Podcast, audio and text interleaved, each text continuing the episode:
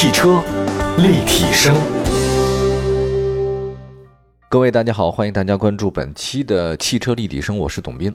今天呢，跟大家说的还是新车的话题啊，九月份上市的一些新车的一些盘点。我们往往会习惯说“金九银十”啊，这商业中的一种术语啊。但是我觉得现在商业中的术语太多了，因为连七夕都变成商业购物的这种理由之后，我不太相信这种说法了。今年虽然变化比较大啊，因为大家都知道疫情的事儿，但是随着生活现在逐渐的恢复常态，那九月份大家也说是不是该到了消费一点点的时候呢？九月底呢，北京车展呢必将会带来很多的新车亮相啊，在这之前的话呢，也有些新车的发布。那么准备买车或者说是换车的朋友们，可以关注一下最近上市的新车。不过我先表达一个我自己的个人看法啊，就是因为大家都说哎呀期待金九银十，我觉得大家还是梦没有醒是吧？我觉得可能没有起床，呃，为什么我这么讲呢？就是说，我记得三四月份的时候，二三月份啊，这个疫情出现的时候，很多消费专家说，哎，我们要等待报复性的消费啊，现在是压抑的一下，因为他们对照的是二零零三年那个 SARS 的情况。但后来最近这几个月以来，你没发现啊，那些专家们不再讲话了，因为怎么讲都是错的。为什么？因为我觉得报复性消费确实是好像没有啊，但是迎来的呢是报复性的一个储蓄。我看到一个前一个数据啊，不仅仅是我们啊，就是美国那边也没有出现报复性的消费啊，它都是报复性的存款。那第一季度，美国企业和消费者呢，一共向美国的银行业存了一万亿美金，规模创造了美国的有史以来的记录。那什么意思呢？美国那边也，他们之前嘛，说每个人兜里面大概存款不会超过一千美金哈，很多中国人搞得不可思议，我说美国人怎么就这么点钱，对吧？那么你现在发现了啊，其实美国那边因为这个事儿也开始疯狂的存款。那中国人呢？看一下中国人人均存款的话呢，第一季度人均存款六万三，啊，这个数据是非常夸张的啊。因为一季度啊，人均存款六万三，就很多人是被平均上去的啊。你可能存了三万六，那人家存十几万，一平均下来你就一季度存款六万三了。这种消费心态吧，大家可能会在这次的这个疫情之后，二零二零年会有一个很大的一个改变。我觉得报复性消费本来这个词儿就不符合消费原理，而且这是一种很奇怪的行为。什么样的人才会报复性的消费呢？朋友们，就是你可能饿了很久啊，你没有吃过什么好吃的啊，这个吃糠咽菜十几年，忽然有一天说你可以敞开了吃，那你才会暴饮暴食的，对吧？那如果你天天山珍海味的话，或者其他状态，你不可能说去报复性的消费的，只有暴发户才会报复性消费，而我们根本不是暴发户。我们来看今天要说的一些新车吧啊，我觉得现在新车的价格好像也低下来了，这样的话让大家基本上换车的时候呢，不用报复谁了啊，你基本抱你自己大腿就能买到。先说领克零六啊，上市时间是九月六号，售价倒不贵，十二万到十四万之间啊，因为跟相对它的配置相比的话，基本上这个车还是可以的。零六呢，在成都车展它有一个亮相，也公布了预售价格，它是一个小型 SUV，就三款车型。预售价格区间呢是十二万到十四万之间。此外，领克零六的科技先锋版呢已经正式上市，也推出一款车型啊，售价十四万五千六啊。不过那个是限量的。我们来说一下这个普通的吧，大家比较熟悉的这个领克零六。领克零六呢，他们按照自己的这个话术啊，还什么家族式的设计啊，夸张的前脸，这个我都不爱讲了，因为这个都没有什么意义啊。你们谁知道你们家族是什么设计的，对吧？但是它确实有一个比较我喜欢的分体式大灯。就上面一层，底下一层。吉利的这个领克，它一般都是走高举高打，走的是国际设计路线啊，所以它整个看起来的话呢，挺欧范儿的。一条笔直的腰线贯穿了前后把手，还是挺时尚动感。它那 B 和 C 呢，都是隐藏式设计，造了一个以悬浮式车顶，比较流行啊。轴距不是很大，二六四零，一般吧。那毕竟是这个很小的 SUV。我看了一下它那个内在的那个挡把啊，还有包括那个按键设计哈，就是它的这个内饰方面。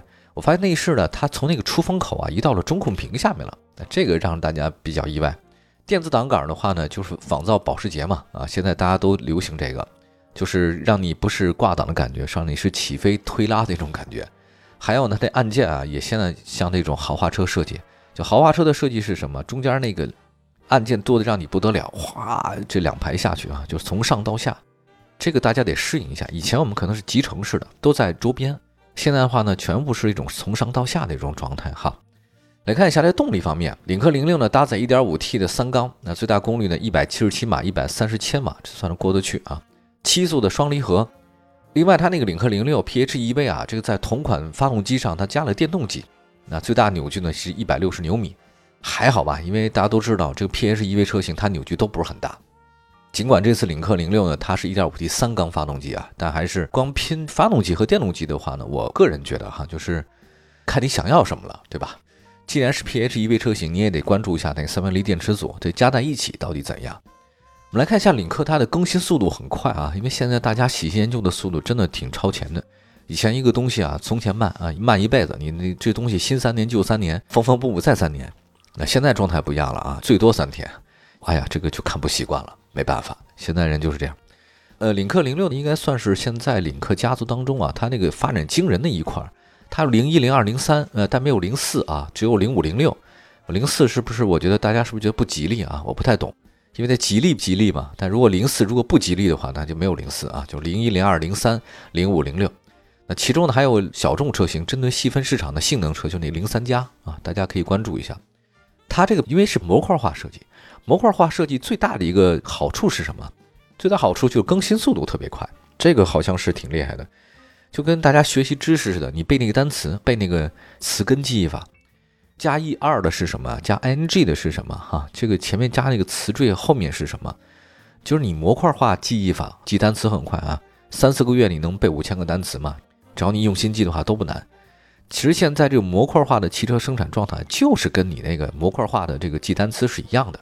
前面加了不一样的东西啊，内在都是一样，底盘一样，那个一样啊，伸缩性很强，一下让你这个生产速度也特别的快啊啊！回头再跟大家仔细讲讲这个模块化生产吧，这个我还是有很多想法。好吧，这个车呢先说到这边啊，未来规划里面这个平台的车型轴距呢都是二七零零以内，会有更多的丰富的配置。领克零六的话呢，其实还有竞争力的，因为它成本比较低啊，十二万多，全拿下来才十三四万，开在路上还是挺有面子的，很漂亮这车。汽车立体声，继续回到节目当中，你现在收听到的是汽车立体声。刚才说了一个吉利啊，这个领克品牌啊，速度很惊人啊。接下来再说说东风悦达起亚 K 五凯酷这个事儿。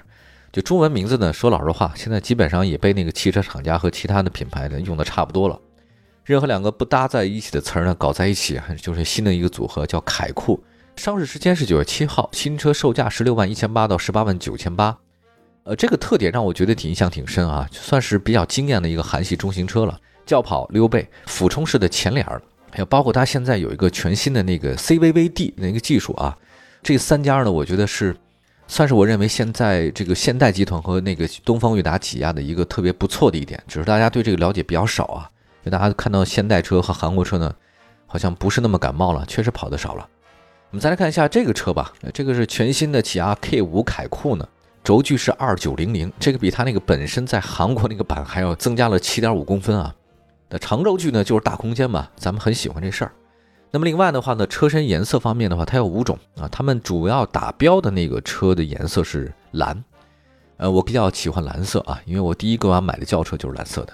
还有星际灰、珍珠白、极光黑和悦动红五种颜色供大家选择。内饰方面的话呢，它有非常多的配置，大家可以不用担心啊。韩国车在这个配置方面一定会让你满意的，该有的算是都有吧，它都一定会给你加上。现在都是如此，更别说起亚了啊。我特别想跟大家说的就是韩系车现代集团啊，包括悦达起亚，他们有一个很好的技术啊，就是 CVVD 技术。这个技术呢，大家可能会忽略，因为会跟 CVVT 啊、还有 VVTi 啊之类的，你可能会听到这种名词，你不会敏感。但是特别喜欢玩技术的人呢，就听到这个东西你很兴奋啊。上一次让我挺开心的就是现代那个索纳塔新款的索纳塔当中啊，就有这种 CVVD 技术啊，是第一款搭载这个的轿车。它肯定是现代在前面，起亚在后面嘛。那起亚这次呢也带来了新车呢，配置呢就 1.5T 和 2.0T 的叫 Smart Steam 啊，这个发动机 CVVD 技术。我简单说吧，我也知道这个喜欢听技术的朋友们应该。不是特别多哈，所以我就简单说一句话，就是你也听一下，大概是什么意思啊？CVVD 简单说就是把那个进气门打开的时机啊和关闭的时机完全独立，发动机的压缩比啊特别灵活，一会儿呢是四比一，一会儿呢是十点几比一，那这样造成结果是什么呢？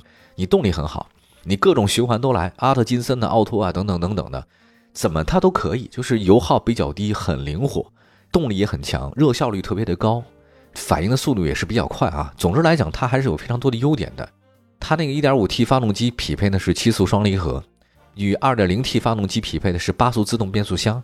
大家看一下，全新起亚 K5 呢，凯酷是第三代 iGMP 平台打造的，这个平台有点像什么呢？TNGA 架构，你感觉是什么呢？就是低重心轻量化，对吧？大家都知道这个低重心轻量化是现在主流嘛，而且是多骨架车身。呃，发动机盖和车座高度呢都比老款有所降低啊，这个状态的话呢，就感觉你开起来的话，它是贴地飞行的状态啊，那种感觉还是不错的。实际上，大家可能对起亚关注真的很少，那因为它之前投放在国内一些车啊不是很成功，外形总感觉好像有点不是适合咱们东方人的审美啊。你的理解倒也对，因为起亚呢在美国那边北美地区的销量会特别的好。咱们中国人的话呢，对于这种现代风或者说是中庸风的话，就像那个丰田那种状态，咱们可能很喜欢，对吧？来看一下这个起亚 K5 呢，算是承担起他们起亚的这种品牌复兴的重任啊。那现在整个他们集团都是运动和时尚，就想让年轻消费者多买点东西，因为像我这样的年人到中年的人啊，你想让我多花点钱，我太难了。我现在是报复性的储蓄，我跟你说。然后那个动力方面也还不错啊，放在它现在起亚全新的发动机，就刚说 CVVD 技术，其实在同级别当中，它竞争力还真的是有的。外观又前卫，空间又大，价格呢还算是比较实惠，大家可以关注一下。呃，这个车型绝对是中级车了，呃，十六万一千八到十八万九千八。你要想买这种车型的话呢，这个车是算是我认为首选啊。当然，你看这品牌的问题了。接下来再说一个咱们国产的吧，这个奇瑞蚂蚁。我我忘了从什么时候开始起呢？咱们国产的很多车型呢，都特别喜欢用这种动物来作为自己的这个造型命名，比如说哈佛大狗，还有那个欧拉白猫，哎呀，都挺酷的。奇瑞蚂蚁是奇瑞新能源的最新 SUV 车型。那新车的话，其实已经公布了预售价格，一共是两款车，分别呢是高能版以及高能 Pro 版啊。这个像手机一样，预售的价格十六万到十七万之间啊。就大家不要觉得这个价格高啊，因为它是新能源嘛。所以它价格会高一点。NEDC 大家比较关注的工况大概是五百一十公里，后续呢会推出长续航版本的和四驱的车型。我发现这个车很有意思啊，奇瑞这两年步子非常大，但并没有拉了胯。新车设计风格呢跟以往奇瑞新能源风格还真不一样。我光看前脸的时候，当时有点愣啊，我觉得这个前脸那个前机盖子这么平啊，那个灯这样开，怎那么像那个保时捷的灯啊？那个分体式跟花生米似的。车头封闭式的中网上面有黑色的装饰啊，呃，新能源嘛，它必然是这样的，把那个整个中网全给封了，封住之后呢，所以这个就容易做一些比较酷的造型。轴距还挺大，二八三零，车身线条的话呢，有一些力量感。如果按照这个蚂蚁来分别的话呢，我认为这个应该怎么说也是兵蚁啊，就是出去干仗那个蚁，肯定不是说其他的一些小蚂蚁。呃，车很漂亮，我喜欢它的外观，主要是说它那个两个前后轮的那个上面那个轮眉那部分啊。轮眉的部分你也知道，你要跟轮胎保持一致嘛，都应该是圆形的啊，应该再画一个大圆在外面，至少是大半圆。不过它现在改了，它是一个方，相对来讲的话呢比较方一点。这个给人的一种视觉冲击印象是什么？就是显得车特别大。这种设计风格我还是比较喜欢的。另外呢，再看一下动力方面吧。动力方面大家比较关注的就是后置后驱啊，新能源做后置后驱的话呢比较方便，它其实能节省很多空间。另外，它那个配置的是最大功率一百三十千瓦，一百七十八马力，峰值扭矩两百八十牛米。因为未来据说这个平台将提供增程式和轻动力。续航部分的话呢，搭载的是七十千瓦时的三元锂电池组，NEDC 续航里程呢是五百一十公里。大家如果感兴趣的话呢，可以多关注关注。奇瑞其实在微型电动车市场表现是相当不错的啊，EQE 的销量在同级别当中呢一直是头名啊，算是当家的。而未来的话呢，它应该会在这种微型的电动车市场会更有竞争力。但是啊，这个中型 SUV 是目前电动车比较涉及少的领域。在我看起来的话呢，好像只有那头部的几家公司开始在做中大型的 SUV。那奇瑞这次也开始做这个事儿，希望奇瑞能够成功吧。至少外形设计上我还是比较喜欢的，很好看，很时尚吧。接下来的话再说一个老牌的品牌啊，这北京奔驰 E 上市时间就是九月二十五号，这个在车展期间上市的。新款的国产奔驰 E 呢，主要呢对外观做了一定的升级，保持跟海外版同步的变化。内饰和动力呢，基本沿用了现款的这种设计啊。外观方面的话呢，前脸变化挺大的。